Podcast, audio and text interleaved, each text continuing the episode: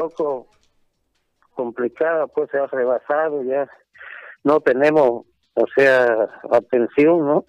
Eh, el hospital ya está lleno, eh, estamos queriendo que no, hay unos médicos que están viniendo, ayer han venido ocho médicos, sí, ¿no? Pero gracias al Señor, ojalá Dios quiera que ya puedan apoyarnos.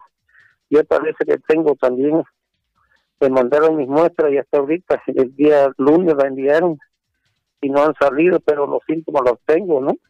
Estamos tratando de, de curarnos, ¿sí, ¿no? Con, todos los tratamientos de hierbas y cosas, bau, salmuera a la espalda, así que así estamos de esa forma eh, como se pueda, pues no, porque no hay la verdad, esto es, es mucha, ¿no?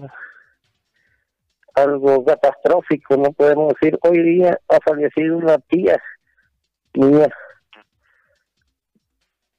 hermana de mi padre, así que es lamentable, no escoge eh, edad, ¿no? Esta, esta pandemia. Don Efraín, yo lo voy a dejar eh, que, esté, que esté tranquilo, la voy a interrumpir la entrevista.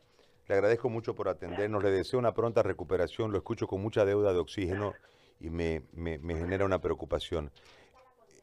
Mi, más, mi más sentido pésame por lo de su tía y le agradezco mucho atendernos, alcalde, muy amable. Gracias, querido, gracias, gracias, muy amable.